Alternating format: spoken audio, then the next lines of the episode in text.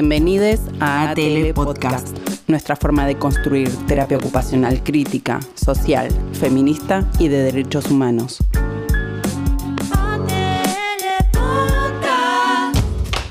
Esto es Entrevista, de ATL Podcast.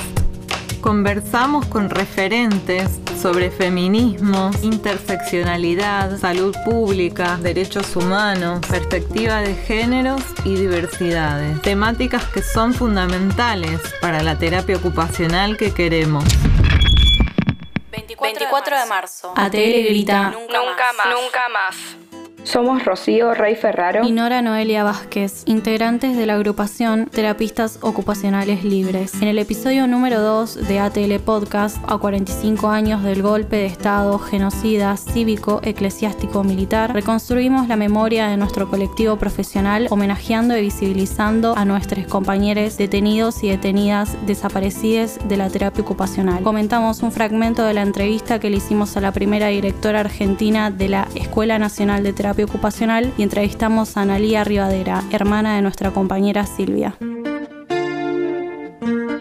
En septiembre de 2017 colocamos una baldosa homenaje en la entrada de la ex Ento para reconstruir y visibilizar la memoria en nuestro colectivo. Fue un acto amoroso y de reparación realizado junto a familiares, compañeras de estudio, organismos de derechos humanos, la Universidad Nacional de San Martín, estudiantes y docentes. A continuación, les homenajeamos una vez más nombrándoles. Raquel Cristina Boero, 25 años. Se recibió de terapista ocupacional en salud mental en la Facultad de Ciencias Médicas de la Universidad Nacional de Rosario. Fue docente de cátedra de la carrera de terapia ocupacional. Militó en Montoneros y el Partido Obrero. Detenida y desaparecida el 10 de diciembre de 1976 en Capital Federal. Hoy, la agrupación rosarina de terapia ocupacional toma su nombre como identidad en la continuidad de la lucha por una profesión de carácter pública, crítica, social, política y feminista. Ricardo Luis Pontero Gianfeliz, 25 años, estudiante de terapia ocupacional en la ENTO, militante del Ejército Revolucionario del Pueblo, detenido y desaparecido el 4 de mayo de 1978 en Ramos Mejía, provincia de Buenos Aires. Mirta Nélida Schwalf, 20 años, militante popular, secuestrada y desaparecida el 18 de mayo de 1978 en la ciudad de Buenos Aires. Al momento de su desaparición se encontraba cursando las prácticas preprofesionales como estudiante en la ENTO. Emma Beatriz Cabral, 28 años, militante de Montoneros. Se recibió de terapista ocupacional en la ENTO en el año 1969. Detenida, desaparecida y fusilada en la masacre de Margarita Belén en Chaco, el 13 de diciembre de 1976. Silvia Juana Rivadera González, 33 años, militante del Partido Revolucionario de los Trabajadores y del Ejército Revolucionario del Pueblo. Se recibió de terapista ocupacional en la ENTO en el año 1974, presidenta del Centro de Estudiantes de Terapia Ocupacional. Lideró la histórica toma de la escuela. Secuestrada y desaparecida el 26 de febrero de 1977 en su casa de Rafael Calzada en la provincia de Buenos Aires. En 2019, ATL entrevistó a Marta Elena Fortein, primera directora argentina de la carrera en la ENTO, quien ocupó ese cargo durante los años de la dictadura. En su relato hizo referencia a que en esa época vivían con mucho miedo todo el tiempo, a tal punto que fantaseaban que en la oficina tenían colocados micrófonos. Manifestó que entre sus compañeras hacían chistes sobre eso, pero que eran chistes cargados de miedo. Recuerda que tuvieron que romper y quemar material escrito del centro de estudiantes y de la toma de la escuela direcciones, comunicaciones, nombres, apellidos y la recuerda Silvia Rivadera como una luchadora.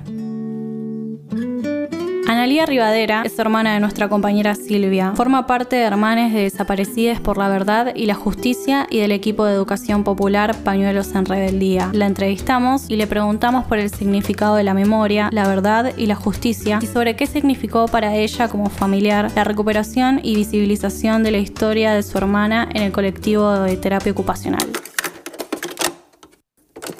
La memoria, verdad y justicia fueron uno de los primeros gritos que dimos exigiendo nuestros reclamos y parte de la lucha política que nos dimos como familiares ante el poder de facto. Y una decisión, no olvidar la memoria como un fiel compromiso hacia los nuestros para reconstruir la historia de vida de cada una de ellas y no permitir que la verdad sea manoseada, menoscabada. Y de esa misma forma queremos la verdad sobre sus destinos y sumar como prueba en cada juicio contra los los hechos, ya que reivindicamos su militancia. Por sobre todo, es nuestro derecho y el de toda la sociedad a que la justicia nos responda. Por otra parte, el hecho de habernos acercado la posibilidad de recuperar el nombre de mi hermana Silvia, donde ella estudió, para mí fue algo que siempre voy a agradecerles. Quizás no se imaginen en la subjetividad de quienes, como nosotros, no encontramos nunca sus restos. El hundirme en ese cemento fue como acercarme a ella y luego escribir su nombre con mucho orgullo.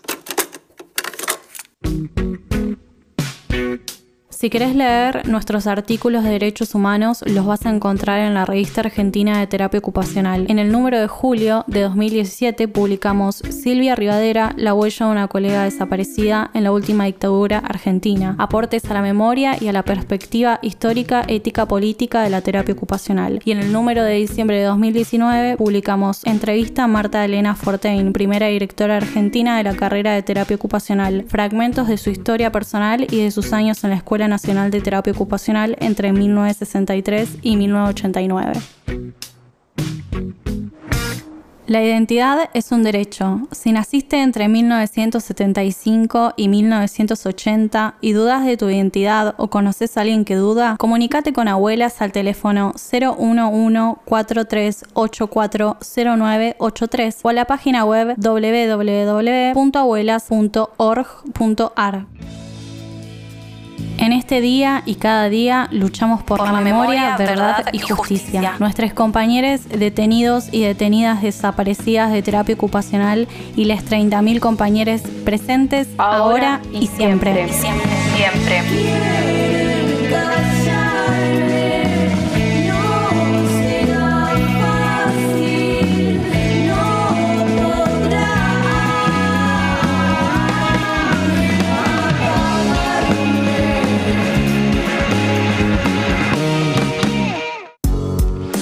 Esto fue Entrevistas para ATL Podcast. Nuestras redes sociales son Instagram, Agrupación Terapistas Libres, Facebook, Agrupación Terapistas Ocupacionales Libres, ATL, YouTube, ATL, Agrupación Terapistas Libres.